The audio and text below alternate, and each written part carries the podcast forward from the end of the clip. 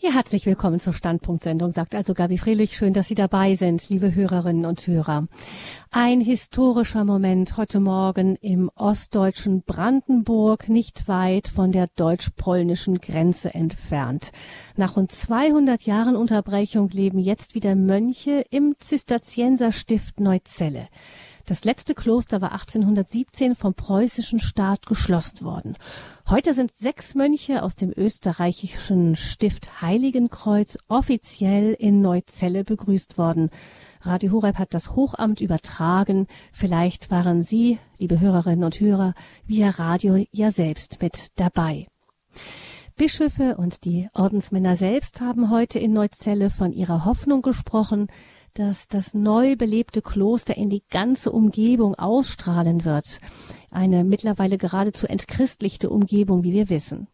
So wie einst das erste Kloster das ganze Umland geprägt hat, als es dort vor rund 750 Jahren gegründet wurde. Und so wie einst vor mehr als tausend Jahren von den abendländischen Klöstern aus die geistige Grundlage für ganz Europa gelegt wurde.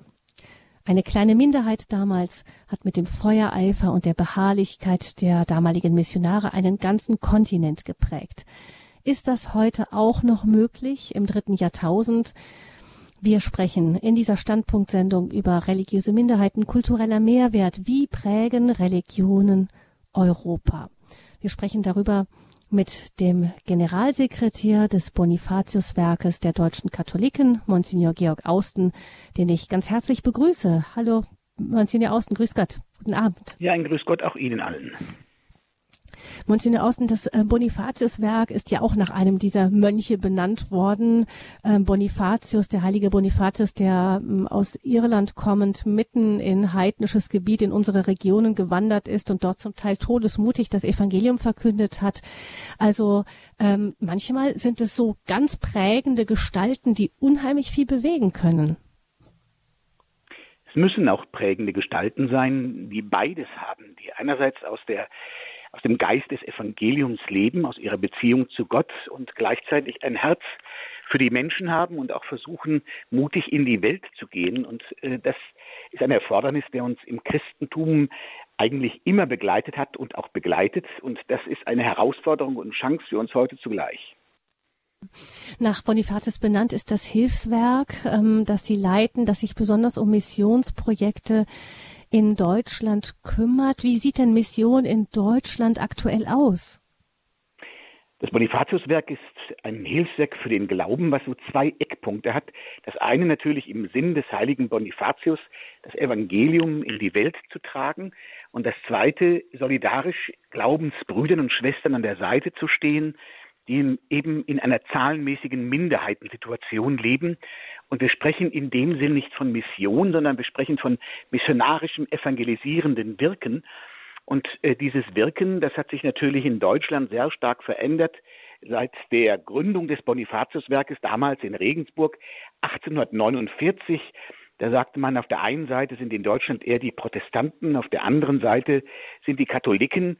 Aber wir haben hier in Deutschland eben inzwischen eine völlig veränderte Situation aus unterschiedlichen Gründen, dass wir vor allen Dingen in Ost- und Norddeutschland etwa 75 bis 80 Prozent der dort lebenden Bevölkerung haben, die keiner christlichen Konfession angehören.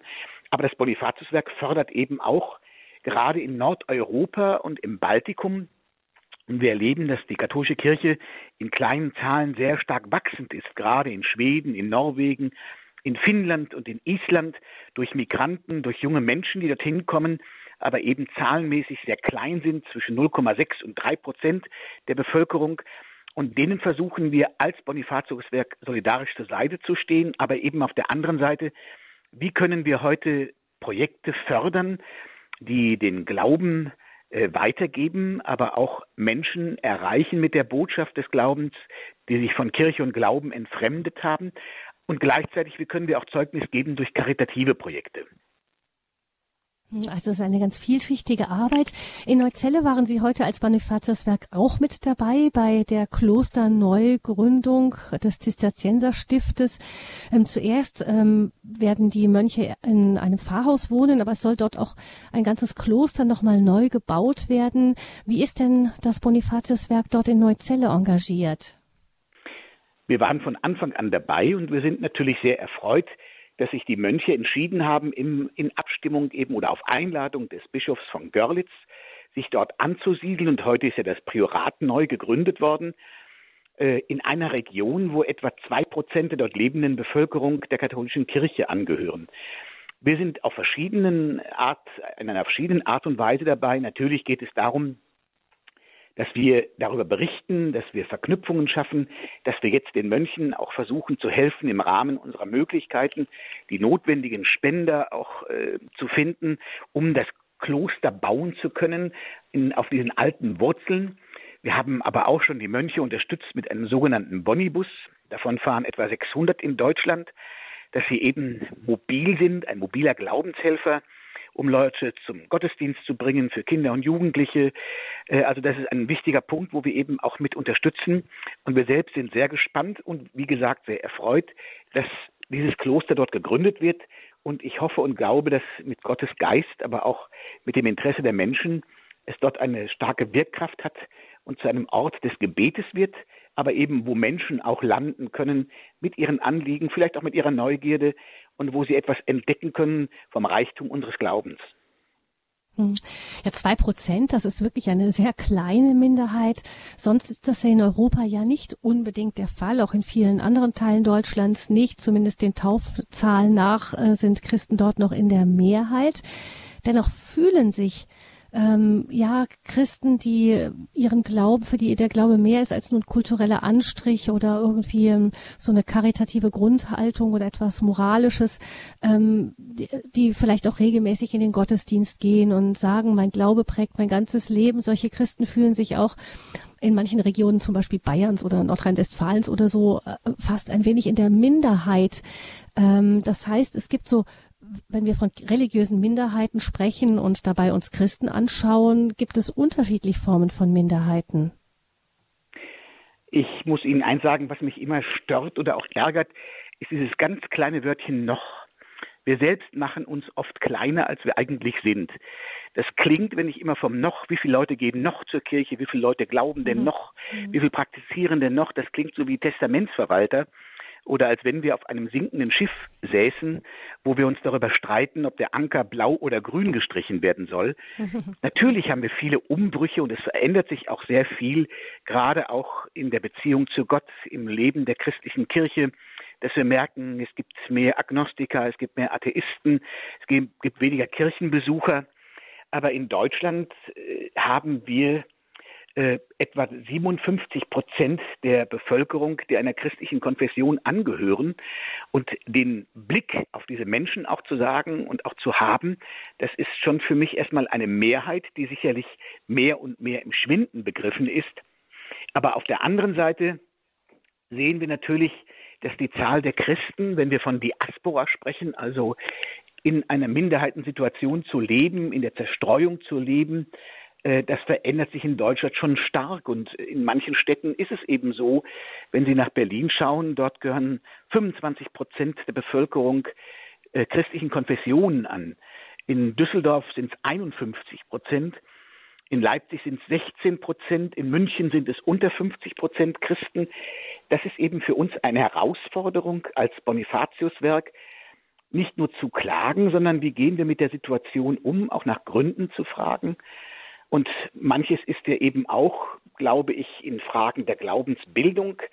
Aber vieles wiegt auch schwer von uns im Vertrauensverlust, wenn wir an die ganzen Fragen um sexuellen Missbrauch denken oder Amtsmissbrauch in der Kirche. Das verunsichert auch viele Menschen und natürlich auch äh, leidvoll zu sehen, wie viele Menschen auch bewusst aus der Kirche austreten, die Dinge wahrzunehmen. Das ist für mich sehr wichtig.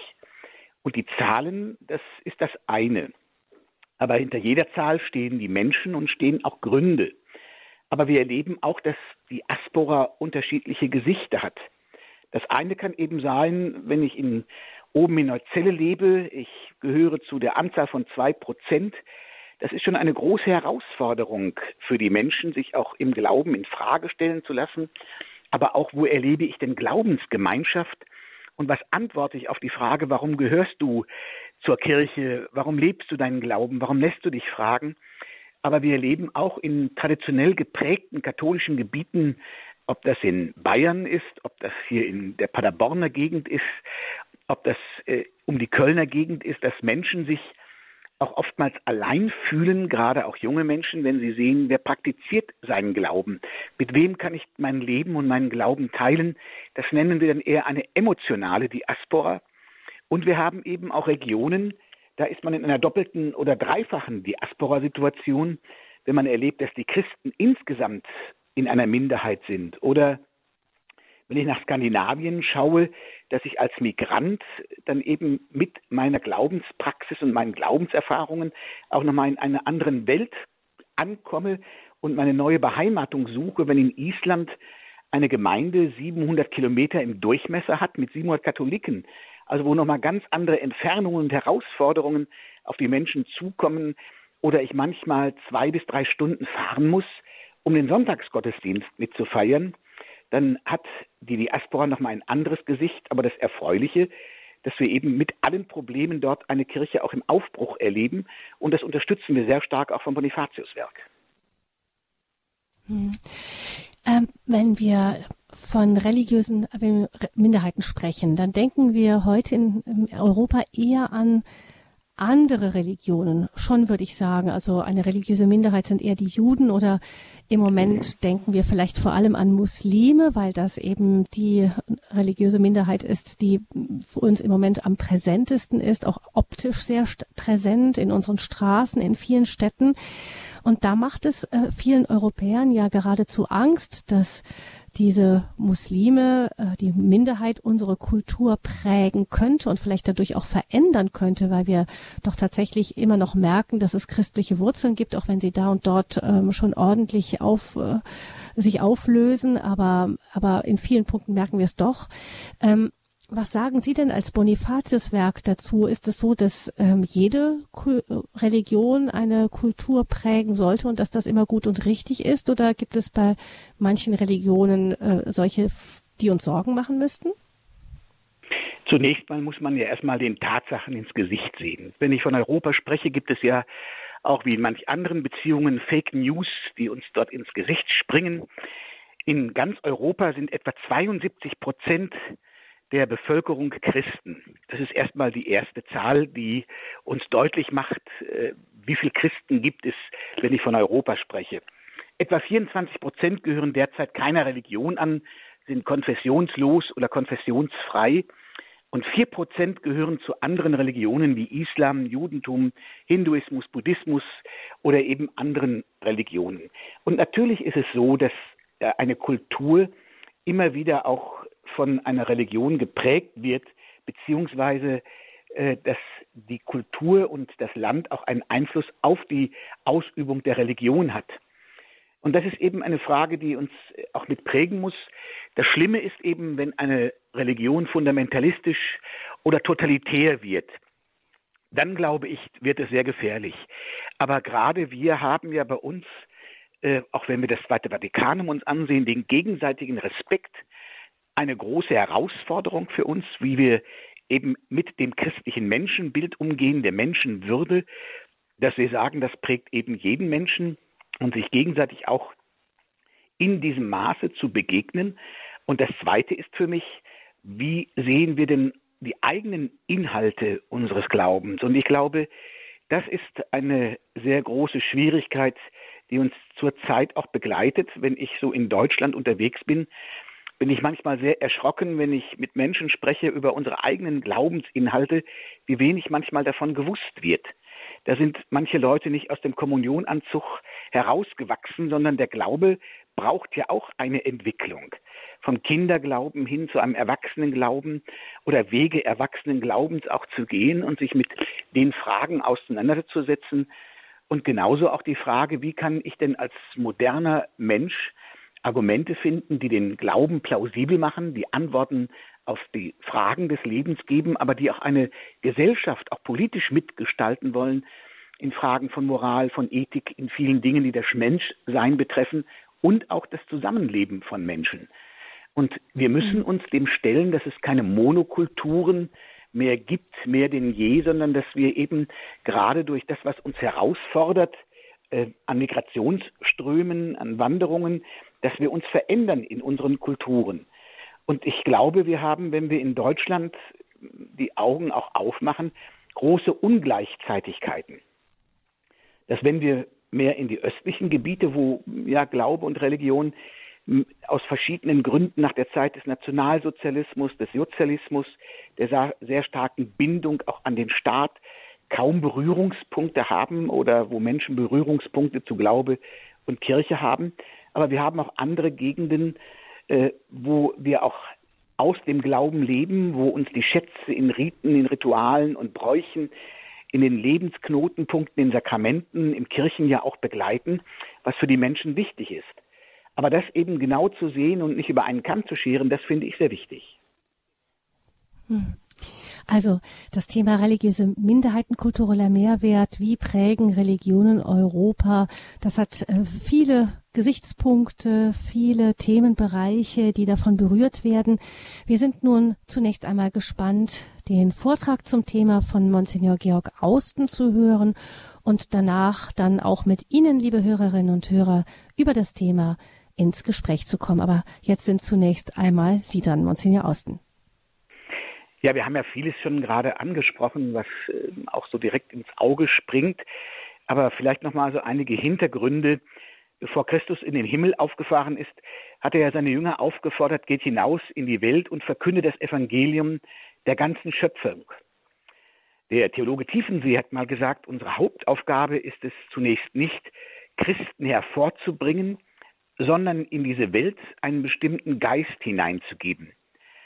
Und wenn ich in die Geschichte von Europa hineinschaue, dann zeigt uns das einerseits, wie sehr das Christentum die Gesellschaften der einzelnen Länder geprägt hat, aber andererseits auch, wenn wir darin sehen, was passiert, wenn der Glaube an Gott totalitärer Macht weicht und menschliche und religiöse Werte mit Füßen getreten werden.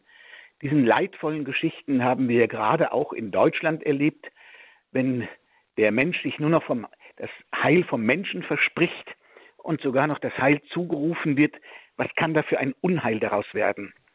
Und schauen wir ins Mittelalter, es waren doch vor allem die Klöster, die begonnen haben, die Kinder zu unterrichten und die Kranken zu pflegen. Und gerade das Christentum hat auch die Würde von Menschen mit Behinderung erkannt und Behinderung nicht mehr als Strafe Gottes gedeutet.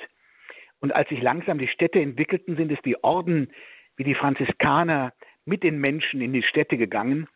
Immer hat die Kirche die gesellschaftlichen Entwicklungen begleitet und gefördert.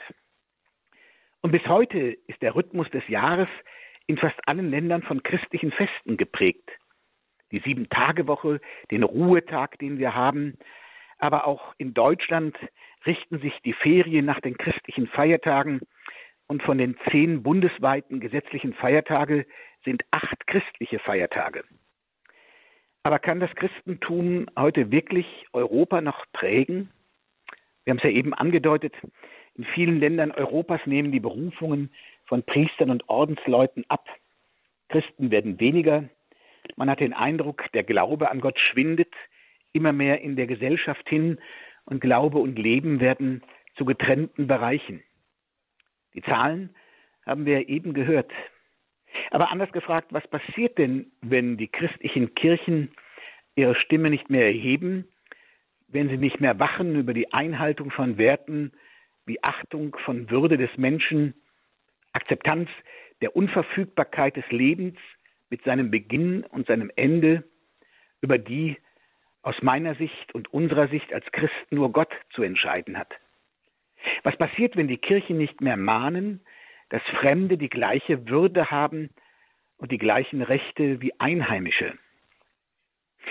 Seit Jahren hat man den Eindruck, dass Europa sich in einer religiösen Sinnkrise befindet und darum populistische und nationalsozialistische Stimmen fast alle Länder Europas verwirren. In unserer immer säkularer werdenden Welt ist ein Verlust von Orientierung und Halt festzustellen. Die jüngsten Ereignisse in Chemnitz lassen aufhorchen und auch beunruhigen. Ich glaube, gerade als Christen müssen wir unsere Stimme erheben und auch einstehen für Menschenrechte und Menschenwürde und erstmal Atem holen, genau hinzusehen, um unsere Demokratie zu stärken, die ja auch unsere Grundlage mit ist. 2016 hat Papst Franziskus in Aachen den Karlspreis verliehen bekommen in seiner Rede zur Verleihung und er hat der Kirche und Europa Mut gemacht, gemeinsam unseren Kontinent zu bewahren und zu erneuern. Ich möchte zwei etwas längere Zitate von ihm einbringen, weil die genau das beschreiben, was für mich Vision, Wunsch und Sehnsucht zugleich ist. Papst Franziskus sagte, am Wiederaufblühen eines zwar müde, aber immer noch an Energien und Kapazitäten reichen Europas kann und soll die Kirche mitwirken. Ihre Aufgabe fällt mit ihrer Mission zusammen, der Verkündigung des Evangeliums.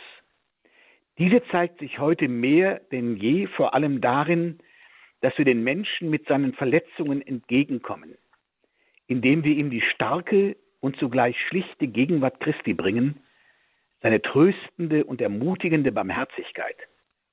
Gott möchte unter den Menschen wohnen, aber das kann er nur mit Männern und Frauen erreichen, die wie einst die großen Glaubensboten des Kontinents von ihm angerührt sind und das Evangelium leben, ohne nach etwas anderem zu suchen.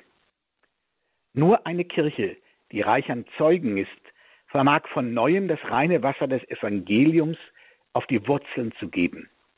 Und dabei ist der Weg der Christen auf die volle Gemeinschaft hin ein großes Zeichen der Zeit, aber auch ein dringendes Erfordernis, um den Ruf des Herrn zu entsprechen, dass alle eins sein sollen. Und weiter sagt er, ich träume von einem neuen europäischen Humanismus. Es bedarf eines ständigen Weges der Humanisierung. Und dazu braucht es Gedächtnis, Mut und eine gesunde menschliche Zukunftsvision. Ich träume von einem jungen Europa, das fähig ist, noch Mutter zu sein. Eine Mutter, die Leben hat, weil sie das Leben achtet und Hoffnung für das Leben bietet. Ich träume von einem Europa, das sich um das Kind kümmert, das dem Armen brüderlich beisteht und ebenso der Aufnahme suchend kommt, weil er nichts mehr hat und um Hilfe bittet. Ich träume von einem Europa, das die Kranken und die alten Menschen anhört und ihnen Wertschätzung entgegenbringt, auf dass sie nicht zu unproduktiven Abfallsgegenständen herabgesetzt werden. Ich träume von einem Europa, in dem das Migrantensein kein Verbrechen ist, sondern vielmehr eine Einladung zu einem größeren Einsatz mit der Würde der ganzen menschlichen Person. Ich träume von einem Europa, wo die jungen Menschen die reine Luft der Ehrlichkeit atmen wo sie die Schönheit der Kultur und eines einfachen Lebens lieben, die nicht von den endlosen Bedürfnissen des Konsumismus beschmutzt ist, wo das Heiraten und der Kinderwunsch eine Verantwortung wie eine große Freude sind und kein Problem darstellen, weil es an einer hinreichend stabilen Arbeit fehlt. Ich träume von einem Europa der Familien mit einer echt wirksamen Politik, die mehr in die Gesichter als auf die Zahlen blickt, um mehr auf die Geburt von Kindern als auf die Vermehrung der Güter achtet. Ich träume von einem Europa, das die Rechte des Einzelnen fördert und schützt, ohne die Verpflichtungen gegenüber der Gemeinschaft außer Acht zu lassen. Ich träume von einem Europa, von dem man nicht sagen kann, dass sein Einsatz für die Menschenrechte an letzter Stelle seiner Visionen stand. Soweit Papst Franziskus zur Verleihung des Karlspreises. Und ich glaube, damit dieser Traum des Papstes von einem erneuerten Europa kein Traum bleibt, müssen im, in und für das Gemeinwesen Kirchen und Politik zusammenarbeiten. Müssen die Menschen in Europa sich wieder auf ihre Werte besinnen und auf ihre Beziehung zu Gott als Urheber und Ziel allen Lebens. Wenn das politische Europa und Religionen mit den Menschen guten Willens zusammenhalten, kann es ein Zusammenleben in Frieden und Freiheit fördern, weil die Staaten garantieren, was eigentlich auch Grundlagen einer friedliebenden Religion sind. Und wenn wir in den Schöpfungsbericht der Bibel hineinschauen, dass Gott uns als Menschen, als sein Ebenbild erschaffen hat, dann liegt darin die unantastbare Würde. Europa als politisches Gebilde und die Staaten müssen die Würde des Menschen schützen, aber sie verleihen die Menschenwürde nicht. Und das ist für mich der grundlegende Unterschied und die Herausforderung, denn verliehen ist jedem einzelnen Menschen seine Würde von Gott, von unserem Schöpfergott, dass wir uns selbst als Geschöpfe anerkennen und nicht Herren über den anderen sind. Das heißt auch für uns im Bonifatius-Werk deutlich zu machen, für das Lebendighalten des Glaubens in Europa wird das glaubwürdige Zeugnis einzelner Christen immer bedeutsamer werden, aber auch zudem das Angebot einer tragfähigen sozialen und dialogisch orientierten Verbindung untereinander. Es braucht eine viel stärkere Bindung an das Religiöse bei Personen, bei denen es gelingt, Face-to-Face-Situationen herzustellen, also von Angesicht zu Angesicht, um eben auch über den Glauben ins Gespräch zu kommen und von dem auch zu berichten, wie es so schön in der Bibel heißt, von dem unser Herz erfüllt ist. Von Angesicht zu Angesicht, etwa in kleineren christlichen Gemeinschaften und Gruppierungen. Wir können als Kirche immer weniger von der Verlässlichkeit volkskirchlicher Strukturen ausgehen, sondern dürfen eher auf die Wirkkraft auch kleinerer Einheiten bauen, denn diese werden selbst in einer realistisch erwartbaren Mehrheitsgesellschaft von Nichtglaubenden oder Andersglaubenden mit an Grenzen sicherer Wahrscheinlichkeit nichts vollends verschwinden. Es braucht daher auch eine Seelsorge, die sich an den Lebensräumen der Menschen orientiert, die den Menschen im Blick hat, wo wir auch Menschen da haben, die ansprechbar sind, die aber auch Verantwortung übernehmen und die auskunftsfähig sind über die Inhalte unseres Glaubens. Und das ist eben sehr deutlich auch zu spüren in unserem karitativ-diakonischen Handeln. Man nennt es ja das vierte Evangelium.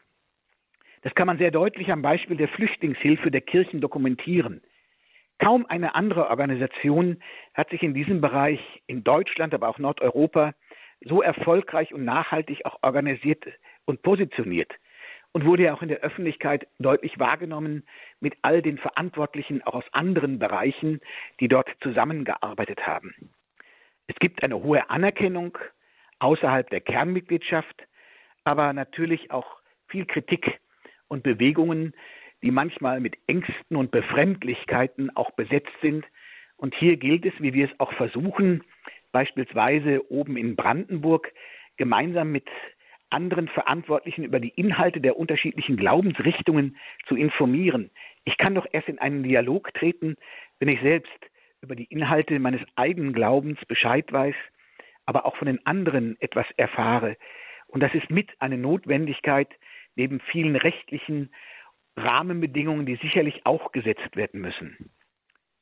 Als das Bonifatiuswerk 1849 von engagierten katholischen Laien und Priestern gegründet worden ist, verfolgte es vor allen Dingen das Ziel, das, die konfessionelle, das konfessionelle Bewusstsein zu schärfen und Mitverantwortung auch für die Christen zu übernehmen in überwiegend protestantisch geprägten Gebieten in Deutschland. Aber in der wechselvollen Geschichte hat unser Werk sich immer wieder neu den Herausforderungen binnenkirchlich, aber auch gesellschaftlich angepasst. Und das muss es auch in dieser Zeit tun, in einer rasanten religiösen wie theologischen Wandels, die uns herausfordert. Und dabei war es dem Hilfswerk immer wichtig, dort unsere Glaubensbrüder und Schwestern zu unterstützen, wo sie eben in mehrheitlich anders denkenden und glaubensorientierten Regionen gelebt wurde. Und das ist vielleicht auch so etwas unser Alleinstellungsmerkmal, wenn man das so sagen will, der Einzelne zählt, egal wo, so lautete ein Slogan des Bonifatius-Werkes mal in den 90er Jahren. Aber inzwischen ist ja auch Nordeuropa und das Baltikum dazugekommen. Und gleichzeitig hat sich ja auch in Deutschland sehr vieles verändert. Wir hatten im letzten Jahr nochmal eine sogenannte Standortvergewisserung, wo wir uns auch überlegt haben, welche Gestalt von Kirche können und wollen wir auch fördern. Gott einen Ort zu sichern und eben mit den Menschen, mit denen wir leben, auch in Kontakt und in Dialog zu treten. Und das heißt eben heute für uns als Bonifatiuswerk Arbeit und Förderung zentral vor dem eben beschriebenen Hintergrund mehr und mehr eine Pluralität von Weltanschauungen in einer Mit- und Umwelt in einem zunehmend säkularisierten Kontext. Und selbstredend ist der Unterschied für die christliche Zeugenschaft, ob die Katholiken als Minderheit unter mehrheitlich evangelischen Christen leben, in einem ursprünglich evangelisch-volkskirchlich geprägten Land mit starken Säkularisierungstendenzen wie in Schweden oder Norwegen etwa oder in einer doppelten Diaspora-Situation in Ostdeutschland immer wieder neu eine Herausforderung. Und so gibt es eben neben dieser territorialen äh, Gegebenheit massiv das, was ich an, eingangs beschrieben habe, diese emotionale Diaspora einzelner Christen und Gemeinden in ehemals traditionell katholisch geprägten Regionen. Diese Diaspora verläuft dann quer durch die Familien, den Freundeskreis oder sonstige tragfähige Lebensgemeinschaften. Das geistige Klima einer pluralen und zugleich individualisierten Gesellschaft verändert auch das Selbstverständnis katholischer Christen und ihrer Familie nachhaltig. Oft breitet sich zwischen den Generationen eine eigene Diaspora-Erfahrung aus. Wenn ältere Menschen erleben oder sich die Frage stellen, warum ist das so geworden, dass meine Kinder nicht mehr zur Kirche gehen, dass der Glaube sich nicht mehr prägt, oder junge Menschen, die wie selbstverständlich Messdiener gewesen sind oder in den Jugendverbänden, wo der Glaube einen Abbruch nimmt und auch ihre Beziehung zur Kirche. Aus dem bisher Gesagten ergeben sich aus der Perspektive für uns als Bonifatiuswerk, aber ich denke insgesamt für die Kirche, vor allen Dingen auch die Herausforderung hinsichtlich der Befähigung zu einer Zeugenschaft vor dem Hintergrund eines Klimas der Gleichgültigkeit oder teilweise auch zunehmenden, mehr oder minder deutlich formulierten Ablehnung. Die Gottesfrage für das je eigene Leben, trotz wachsender Kritik und Ignoranz gegenüber christlichen Inhalten und Werten, für den Einzelnen wachzuhalten, zu einer christlichen Prägung oder doch zumindest einer partiellen Beeinflussung der Gesamtgesellschaft und der Kultur beizutragen, den je eigenen Glauben gegenüber anderen Überzeugungen und Weltanschauungen selbstbewusst zur Sprache bringen. Das religiöse Handeln der eigenen Vernunft und vor allem anderen als intellektuell redlich und begründet annehmen zu können und überkommene christliche Riten und Rituale mit Leben zu füllen und dadurch möglicherweise nicht nur zu bewahren, sondern auf neue Weise sinnstiftend und sinndeutend zu wirken. Das können unsere Sakramente sein, am Anfang, wenn Menschen geboren werden und in das Sakrament der Taufe hineingehen. Das können die anderen Formen und Fragen sein der Sakramente zur Erstkommunion und Firmung. Manchmal reden wir von Glaubensweitergabe, aber ich denke, oft ist nichts mehr da, was weitergegeben werden kann, wo es um Neu- oder Erstevangelisierung geht. Wie können wir Paten finden im Gebet, aber auch in der Begleitung von jungen Menschen und ihren Familien oder zerbrochenen Familien, die die Inhalte weiterbringen? Aber es gibt auch andere Lebensknotenpunkte wie den Schulbeginn, der jetzt gerade überall ist, ein wichtiger Einschnitt für Familien und die Kinder. Wie können wir das vom Glauben deuten und begleiten? Oder Abschied zu nehmen, wie gehen wir damit um, wenn Menschen sterben, wie viele sind dort hilflos und können kaum noch auch miteinander diese Rituale feiern, die vom Glauben her Hilfe und Stütze sein wollen. Das versuchen wir auch im Bonifatiuswerk, gerade in diesem Jahr. Wie kann ich Abschied nehmen von Menschen in Krankheit, im Sterben, auch im Tod? Wie kann ich mit Trauer umgehen und fertig werden? Und was bekommen wir dort als Hilfen, die über Jahrhunderte uns auch im Glauben und in den Familien getragen haben? Und wo Christen in einer starken Vereinzelung leben, wo also in besonderer Weise das lebendige Glaubenszeugnis Einzelner inmitten und gegenüber vielen Nichtglaubenden gefragt ist, ist es Aufgabe von uns als Hilfswerk, eine Bestärkung dieser Einzelnen in kleineren oder größeren Gemeinschaften zu ermöglichen, bewährte und neue Glaubensorte und Wege in der unterschiedlichen Diaspora auszumachen und zu fördern. Es gilt, pastorale Orte und Gelegenheiten zu identifizieren und inhaltlich und materiell zu begleiten, wo es um Christwerden geht, wo ich vielleicht auch bewusst die Zeiten des Advent, der Kar- und Ostertage gestalte und aus dem Trubel der Arbeit mich mal zurückziehen kann, aber auch Gott und dem anderen begegnen kann und den Inhalten des Glaubens? Wo kann ich denn auch Orte finden, wo mein Glaube bestärkt wird, auch unter manchen, die in der Kirche aktiv sind, aber die selbst in vielen Dingen in Frage gestellt werden und die selbst Suchende sind und eben auch im Kulturchristentum des theoretischen und praktischen Atheismus, wie können wir dort miteinander unsere Inhalte deutlich machen, aber auch unsere Sichtweise, genauso eben auch an den Orten, wo es populistisch zugeht, wo wir immer mehr nationalsozialistisch werden und denken, da hat die Kirche als Weltkirche ein anderes Rückgrat. Und so fördert eben das Bonifatiuswerk selbstbewusst und dialogbereit Menschen, die Impulse setzen wollen und auch in Diskurse hineingehen. Und was eben das Wichtigste auch ist, neben den Inhalten, neben der Glaubensbildung, das missionarische Wirken, das diakonische Zeugen, Zeugnis eines jeden Christen, der eben auch dort Zeugnis gibt in seinem Handeln und das mit Menschen guten Willens, auch in guter ökumenischer Verbundenheit. Der Theologe Tiefensee hat den Begriff der Mission eingeführt und auf das Finden und Deuten göttlicher Spuren bei den Armen dort bezogen. Gott erwartet uns an den Orten, an denen wir es vielleicht nicht für möglich halten. Er erwartet uns in einer armen Kirche für die Armen. Und das versucht ja auch Papst Franziskus immer wieder deutlich zu machen, dass er in der Kirche der Armen den zentralen Ort der Selbstmission der Kirche und der Evangelium, des Evangeliums sieht. Armut, die man bei den Geringten, den Armen und den Kranken lernt und bei allem, die sich an existenziellen Randgebieten des Lebens befinden. Wir können keine theoretische Armut gebrauchen. Armut lernt man, indem man den Leib des armen Christus berührt, in den Geringen, in den Armen, in den Kranken und den Kindern, so Papst Franziskus.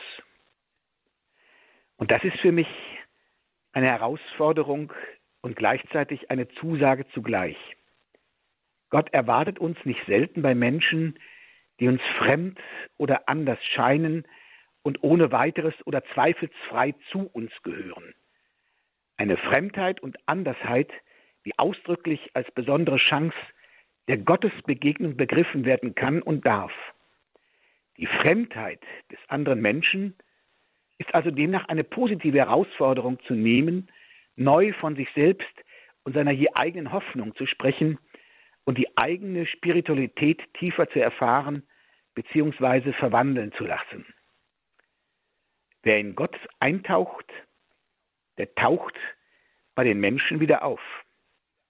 Und da brauchen wir manchmal Andersorte, so wie sie nennen. Wir haben ja eben von der Klostergründung in Neuzelle gehört. Das Gleiche erlebe ich auch in Nordeuropa, wo auf alten Wurzeln oft neue Klöster entstanden sind und in einem völlig säkularisierten Umfeld Menschen entdecken, hier sind andere Orte, heilige Orte, wo Orte des Gebetes sind, wo ich aber auch ankommen kann mit meinen Fragen, mit meinem Suchen, die in der Landschaft das Gebet, aber auch den Ort Gottes sichern und wachhalten. Und solche Orte, die brauchen wir, wo es Gelegenheiten gibt, den Prozess des Christseins zu vertiefen, aber auch neue Wege zu suchen helfen. Und hier fördern wir als Bonifatiuswerk Kurse, Seminare, die religiösen Kinderwochen, wo jährlich 15.000, 16.000 Kinder in den ostdeutschen Diözesen mitmachen oder auch jeden Kindergartenplatz, weil gerade die Kinder, auch wenn sie nicht getauft sind, hier mit Inhalten des Glaubens des Kirchenjahres in Berührung kommen. Und vielleicht kommt man auch darüber ins Gespräch. Es geht nicht um Vereinnahmung, es geht den Glauben fortzuschlagen für manchmal religiös unmusikalische Menschen, aber eben auch Zeugnis zu geben und dann auch, auch anfragbar zu werden. Das macht eben die Herausforderung aus, wo wir von unserer besonderen Hoffnung auch Zeugnis geben. Und wir erleben leider auch, dass gerade in einer Minderheitensituation in der Diaspora, wenn ich an Nordeuropa denke, wo es nicht das System der Kirchensteuern wie bei uns gibt, eine finanziell sehr arme, materiell arme Kirche gibt. Genauso wie in kleinen Diaspora-Gemeinden sie an ihre Grenzen stoßen, finanzielle und personelle Grenzen. Und äh, da ist für mich eben auch unsere Herausforderung, ihnen solidarisch zur Seite zu stehen, auch dank all der Spender und Spenderinnen, die dies mit auch ermöglichen. Große Herausforderungen in Europa, die sich uns in dieser Zeit auch stellen, sind die weltweiten enormen Flüchtlingsströme und Migrationsbewegungen. Eben nicht nur angesichts der Propaganda völkisch national gesinnter Gruppierungen und Parteien im unmittelbaren Umfeld. Gott erwartet uns Christen bei allen Menschen, auch bei denen, die kulturell und religiös uns fremd sind. Und die Fremdheit des anderen stellt dabei eine positive Herausforderung dar, respektvoll mit ihnen zu umzugehen. Und freilich braucht dies auch den klaren rechtlich-politischen Rahmen und notwendige Regelungen bei allen Problemen, die es auch dort gibt. Uns ist natürlich sehr wichtig, auch die Sorge für Familien, Kinder und Jugendliche in der heutigen Zeit besonders dringlich aufzunehmen, damit auch in einer emotional gekennzeichneten Diaspora-Situation Ermutigung und Stärkung erfahren werden kann. Und es gibt dort eine Menge Beispiele, die auch ermutigend sind bei allen Um- und Abbrüchen, die wir auch erleben. Aber wichtig sind die Erfahrungen des Reichtums und Vielfalt der christlichen Spiritualität und kirchlicher Tradition, von Kirchenräumen, Kindertagesstätten, Gemeindezentren, kirchliche Schulen, Klöster mit offenen Türen, in der Liturgie, in der City-Seelsorge, in katholischer Jugendarbeit oder in Bildungshäusern. Hier verfügen wir doch gerade auch in Deutschland über ein riesiges Potenzial an Orten, an Wissen und auch an Weisheit. Erfahrungsorte sind aber eben auch die Ränder des gesellschaftlichen und kirchlichen Lebens, an denen die Option für die Armen eine besondere Strahlkraft gewinnen kann.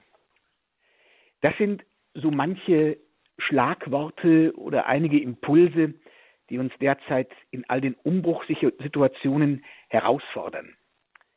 Als Bonifatiuswerk unterstützen wir auch mit unserer Glaubenshilfe Personalstellen, die für zwei Jahre in die Seelsorge hineingehen mit neuen Initiativen, Glaube für Beginner oder wie kann ich eine City-Pastoral in Berlin begleiten für suchende Menschen oder wir haben das oben um Bautzen herum, wo ein Bus jeweils in der Woche fährt, die Menschen besucht und ihnen nicht nur Lebensmittel bringt, sondern auch als Ansprechperson der, äh, zur Verfügung steht. Oder wir haben ein großes Praktikantenprogramm. Jetzt gehen wieder 16 junge Menschen in den Norden hinein, um dort die Diaspora auch zu erleben. Zusammengefasst heißt das für mich, Europa ist in großen Veränderungen.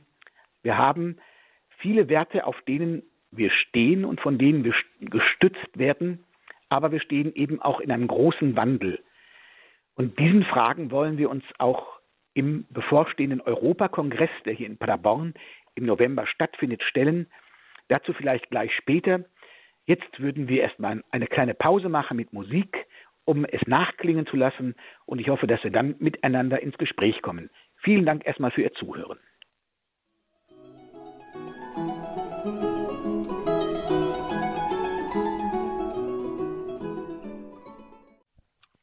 Liebe Hörerinnen und Hörer, die Standpunktsendung bei Radio Horeb heute mit dem Thema religiöse Minderheiten, kultureller Mehrwert. Wie prägen Religionen Europa? Verzeihung. Monsignor Georg Austen, der das Bonifatiuswerk seit zehn Jahren leitet, ist unser Gast in dieser Sendung und er hat uns in seinem Vortrag einige Stichpunkte zu diesem Thema schon unterbreitet. Und ich denke, nach diesen Stichpunkten können wir gut miteinander sprechen, mit Ihnen auch, liebe Hörerinnen und Hörer. Wir fragen uns, wie kann es gelingen, den christlichen Glauben in einer Gesellschaft zu stärken, die immer weniger mit Kirche zu tun haben will? Das ist die Kernfrage des Bonifatius-Werkes das ja vor allem Projekte in der Diaspora unterstützt. Aber eigentlich ist es ja auch die Kernfrage von uns Christen im modernen Europa überhaupt. Jeder von uns stellt sich diese Frage immer wieder in seinem persönlichen Umfeld.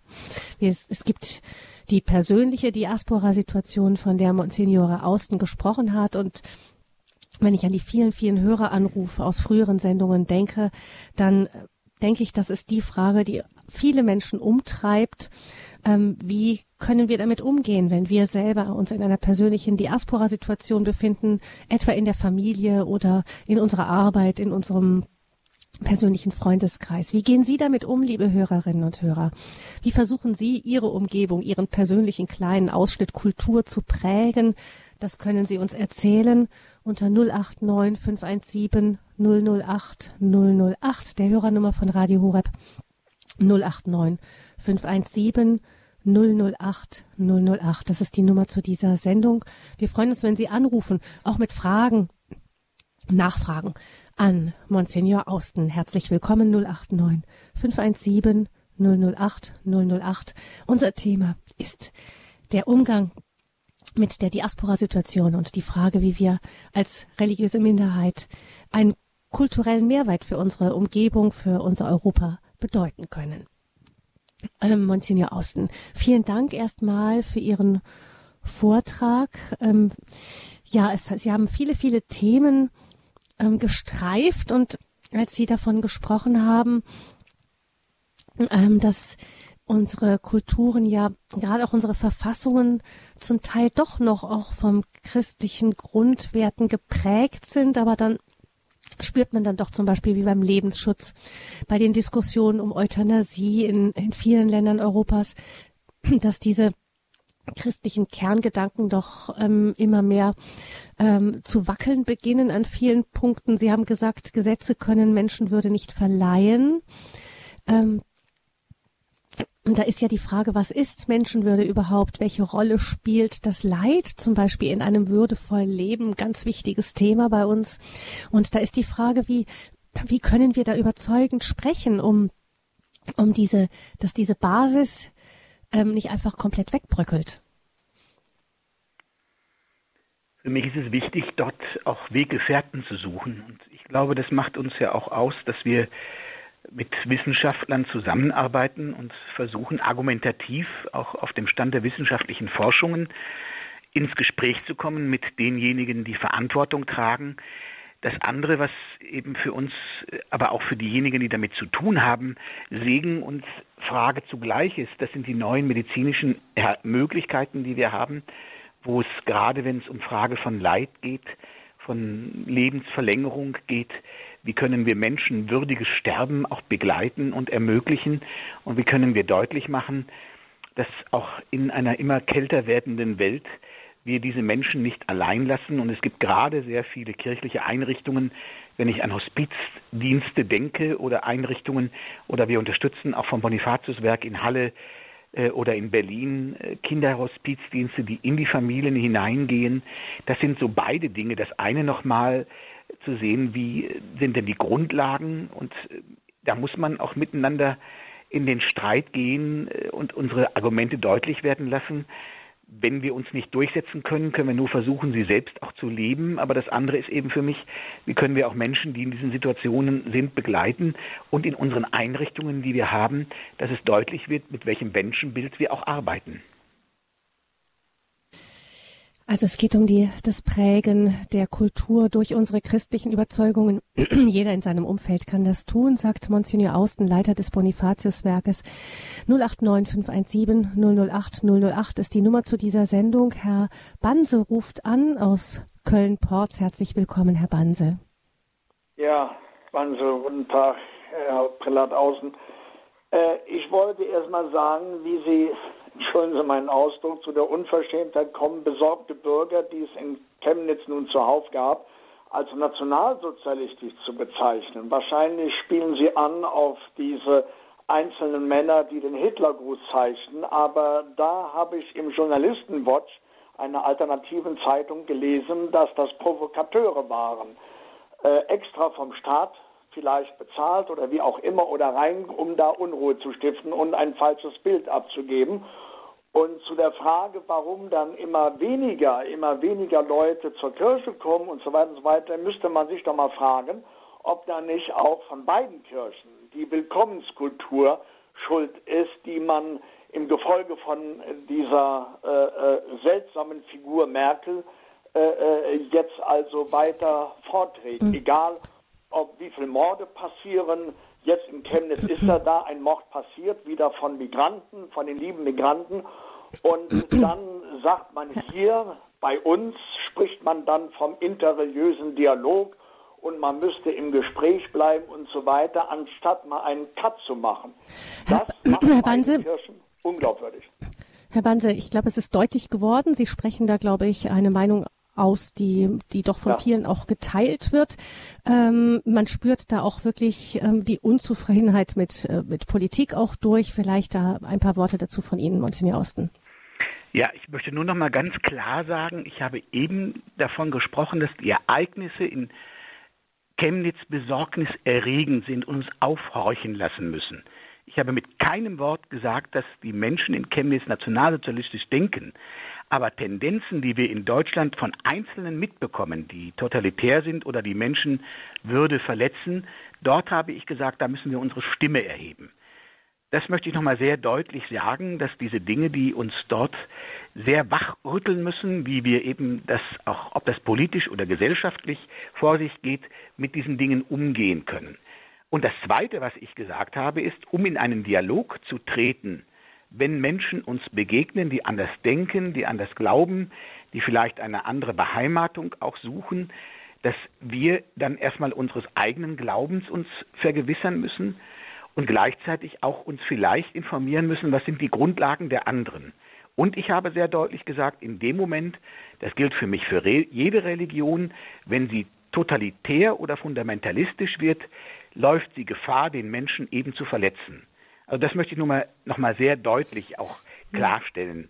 Und das, das Zweite, heißt, da würde ich Ihnen hm. recht geben, was eine Willkommenskultur angeht, äh, das würde ich, das würden wir uns auch selbst. Wie begrüßen wir Menschen? Wie wachsen Menschen in die Gemeinden hinein? Ob das eben für uns als Katholiken gilt, ob das für unsere Glaubensbrüder und Schwestern in der evangelischen Kirche gilt. Ich habe das häufig erlebt in Amerika oder auch in anderen Ländern. Wenn man dort Sonntagsgottesdienst feiert, dann wird gefragt, wo kommst du her? Haben wir Gäste hier? Es sind Leute, die als Ansprechpersonen zur Verfügung stehen. Da können wir einiges von lernen. Da würde ich Ihnen recht geben. Also Willkommenskultur nicht einfach, dass man blauäugig ähm, jeden aufnimmt, egal äh, welche, welches Weltbild er vertritt, sondern Willkommenskultur geht um ein, ein echtes Zugehen auf Menschen, ähm, eben um ansteckend zu leihen, vielleicht auch so? Ja, natürlich, aber das ist für mich eben auch äh, eine Frage, die erlebe ich, wenn ich in den Gemeinden unterwegs bin, zu sagen, wie gehen wir miteinander um? Was bedeutet das für unsere Feste? Also ich finde das äh, eine Tragik, dass in manchen Gemeinden der Martinsumzug umbenannt werden muss in Sonne, Mond- und Sternefeste oder andere Feste, die uns prägen. Oder so. Hm. Lichterfeste, da können wir auch zu unseren Glaubenswerten und Kulturen stehen und auch einladend sein, genauso wie wir andere auch kennenlernen können.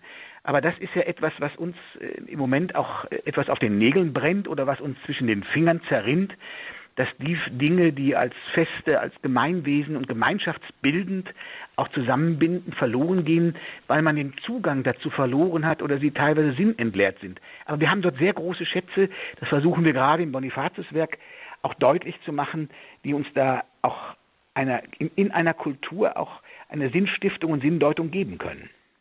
Also sind wir vielleicht auch manchmal ein bisschen zu schüchtern und zu ängstlich, weil wir uns vielleicht auch manchmal der Kraft der eigenen ähm, Religion, der eigenen Werte, des eigenen Glaubens ähm, wir sind nicht mehr so ganz klar bewusst sind. Nein, wir sind nicht mehr selbstbewusst.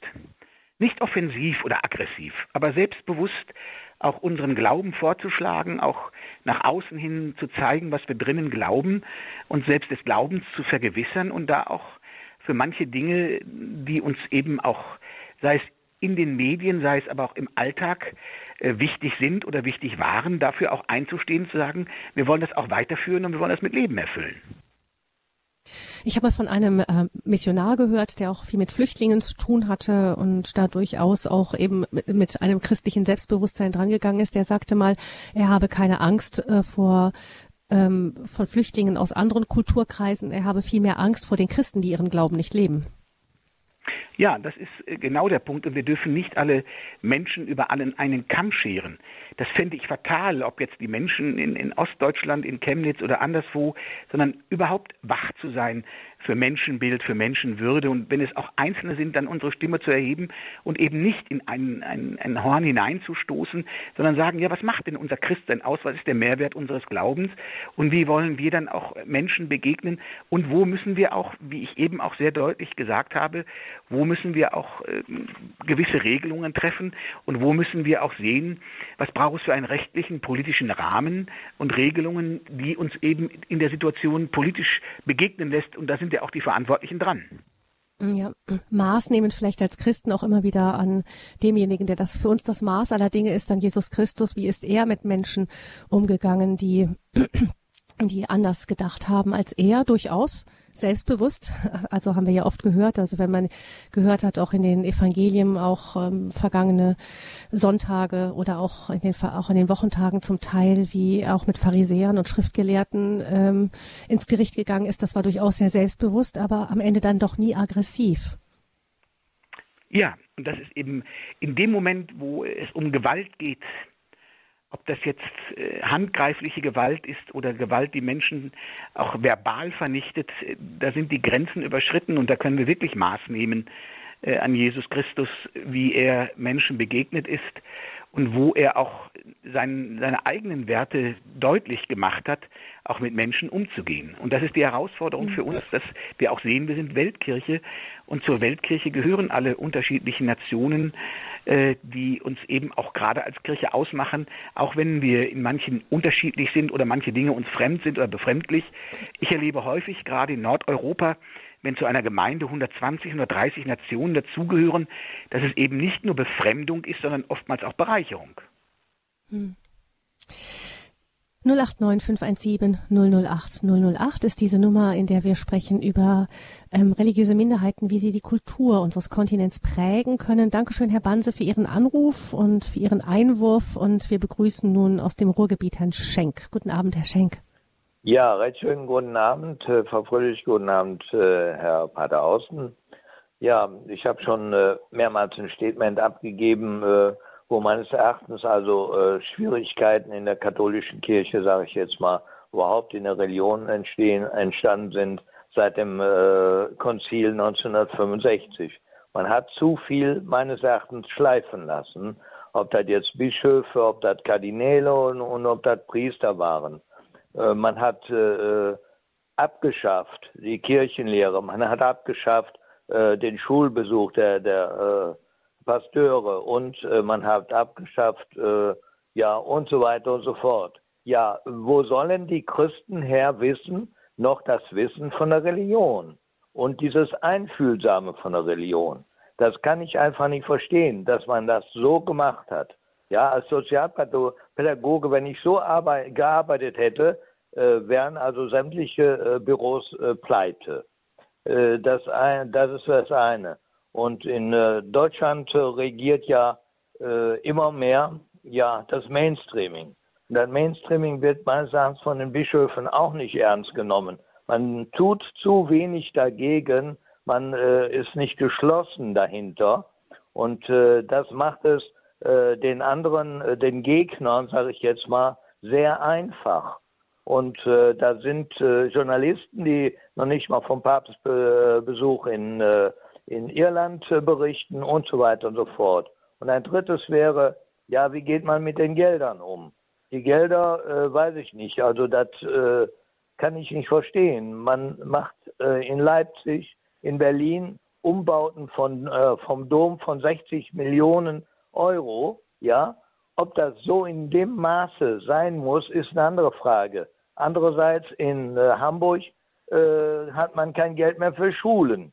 Ja, äh, kann sich da nichts mehr einigen und nichts mehr äh, äh, äh, zusammentun. Also die Bischofskonferenz sollte mal eine gewaltige Analyse machen. Wieder viele Anfragen. Herr Schenk, vielen Dank dafür. Monsignor Austen.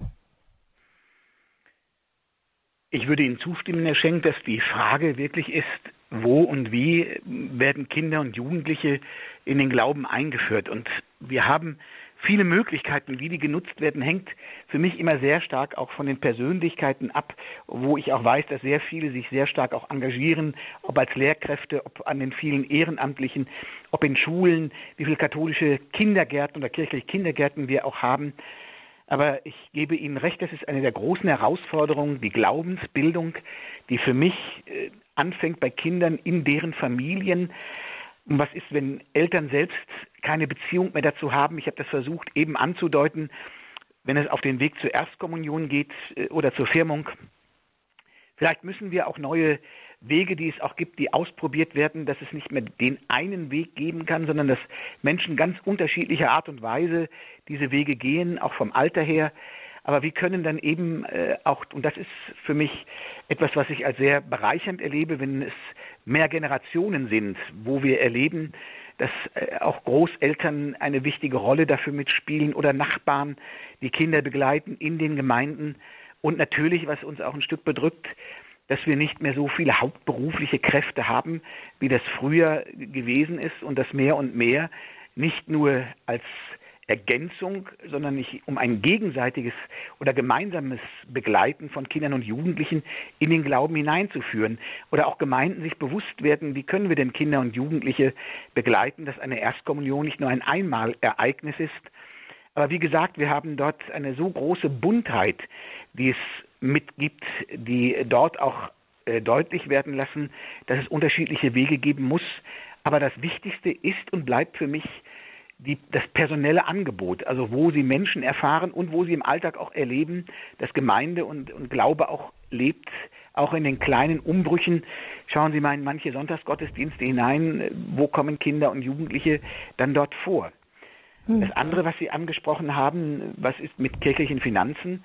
Da hat sich Gott sei Dank ja in der letzten Zeit auch eine ganze Menge getan, was die Transparenz angeht und die große Herausforderung, vor der wir in Deutschland stehen, welche Gestalt von Kirche wollen und können wir fördern. Und es wird dort Umbrüche geben, dass längst nicht mehr alles an finanziellen Mitteln so zur Verfügung steht. Und da sind ja eben die einzelnen Bistümer auch in, erstmal in eigener Verantwortung. Was können wir tragen? Auch mit, mit vielem Personal, mit vielen Einrichtungen, aber auch in der Verantwortung, welche Prioritäten möchten wir für die Zukunft setzen, auch in der Gegenwart, wenn nicht mehr alles so bleiben kann, wie es ist? Da werden wir uns umstellen müssen. Und was Sie eben gesagt haben, die Frage ist auch, wo müssen die Bistümer in Deutschland, was ja auch teilweise in Solidarität geschieht, sich gemeinsam stützen. Ich kann nur von unserem Hilfswert sagen, wenn es manche Hilfen nicht gäbe, gerade aus Deutschland, in der Weltkirche, ob für Afrika, ob für Lateinamerika oder bei uns für Nordeuropa oder für äh, die kleinen Gemeinden in Ostdeutschland, dann könnten viele finanziell nicht überleben. Ich denke an die materiell sehr arme Kirche in Finnland, in Island oder auch in Dänemark. Und Gott sei Dank gibt es viele Hilfen, nicht nur für Bauten, auch für die Seelsorge, in vielen anderen Bereichen. Wir unterstützen im Jahr etwa 900 Projekte an verschiedenen Stellen und Orten. Und wie oft mir dort gesagt, wir sind sehr dankbar dafür. Um diese Solidarität, die brauchen wir auch in Zukunft und in der Gegenwart, neben allen Entscheidungen, die es geben muss. Wie kann ein Gesicht der Kirche auch in Zukunft aussehen mit den sich verändernden Möglichkeiten, personell, finanziell und strukturell? Ich wollte noch eben äh, äh, kurz hinzufügen, äh, zum Beispiel habe ich im äh, Sekretariat des Bistums Essen gefragt, nach dem Alpha-Kurs. Ich wollte ja. gerne einen machen, ja? Ja. Und da kennt man den noch nicht einmal. So, wie informieren sich die Bischöfe, wie informieren sich die äh, Priester mit diesen Sachen? Äh, das ist ein Alpha-Kurs für äh, beginnende Eheleute. Ja, also das ich finde das sehr ein gut. Beispiel. Ja, ich finde das sehr gut, dass Sie danach fragen. Wir haben beispielsweise vom Bonifatiuswerk eine Stelle unterstützt oben im Bistum Dresden, die genau solche Alpha-Kurse äh, auch begleitet, bekannt macht und auch weitergibt. Aber dieses Lied kann ich auch mitsingen bei all dem, was an Informationen auf uns einströmt. Wie kann ich informiert werden? Wie kann man über die vielen Möglichkeiten, die es auch schon gibt, wie können die Leute wahrgenommen werden? Und leider reicht das Papier oft nicht aus.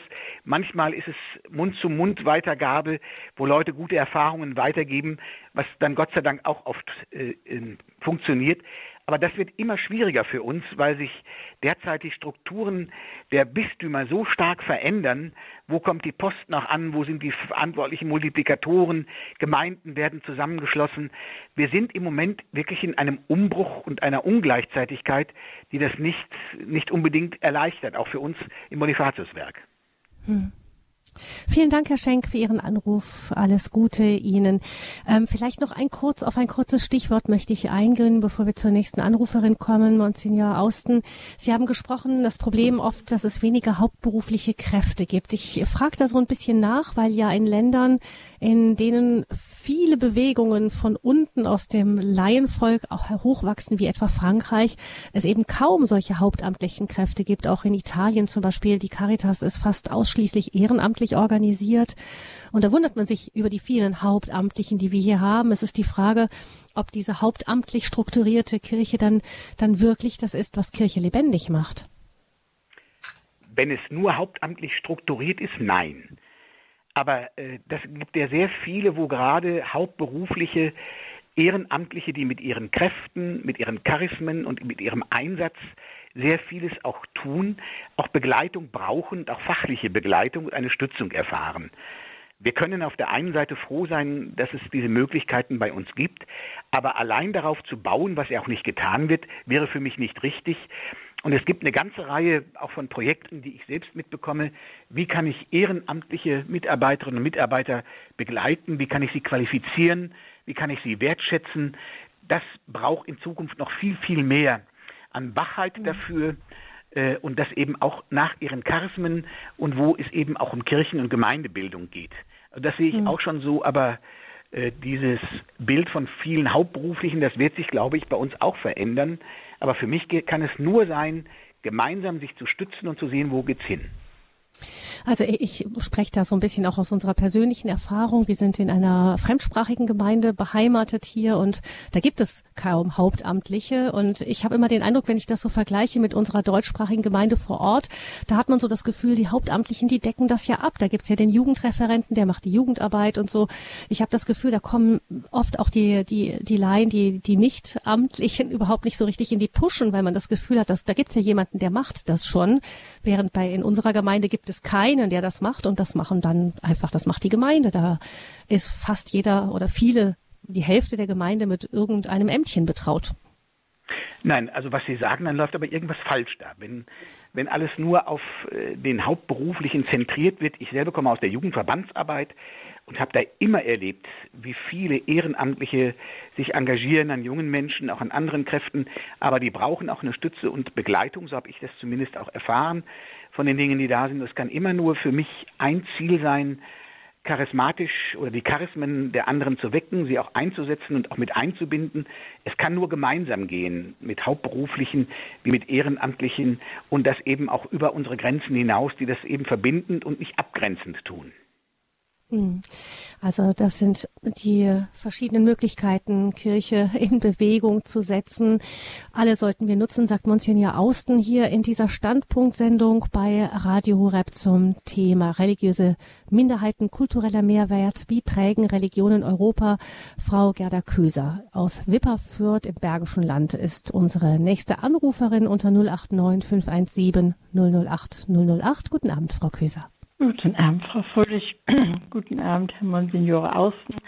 Äh, vielen Dank für den, für den sehr äh, positiven Vortrag und für die positive Ausstrahlung, die Sie da reingebracht haben. Äh, also Alpha-Kurse, die gibt's hier auch nicht. Aber wir haben ja Gott sei Dank Horeb und erfahren da ganz viel drüber, über all diese Dinge. Und äh, ja, ich habe erstmal nur Dankeschön zu sagen. Und ich denke, wir müssen mehr Selbstbewusstsein haben und dann kommen wir auch wieder in die Gänge. Das war mein Beitrag. Ja, ja vielen Dank für die Rückmeldung. Bitte schön. Wiederhin, einen schönen Abend. Sie können anrufen in dieser Standpunktsendung unter 089 517 008 008 zum Thema, wie können religiöse Minderheiten, wir auch als Christen in manchen Regionen religiöse Minderheit auch in Deutschland, wie können wir unsere Kultur prägen. Wir hören jetzt ein wenig Musik und dann geht es weiter im Gespräch mit Monsignor Georg Austen vom Bonifatiuswerk.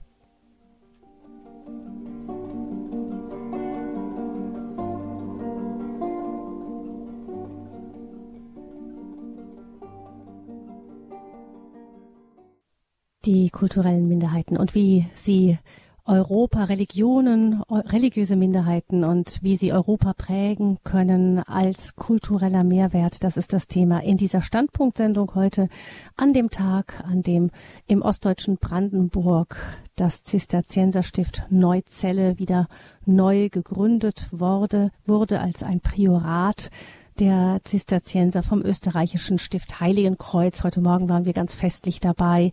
Und jetzt wollen wir dieses Thema eben des Lebens in der Diaspora-Situation vertiefen. Wir tun das mit Monsignor Georg Austen, der das Bonifatiuswerk seit zehn Jahren leitet und dadurch eben ganz auch vom seiner Aufgabe her konzentriert ist auf Leben in der Diaspora und wie können wir unsere Gesellschaften, den christlichen Glauben in einer Gesellschaft wieder stärken, die immer weniger mit Kirche zu tun haben will.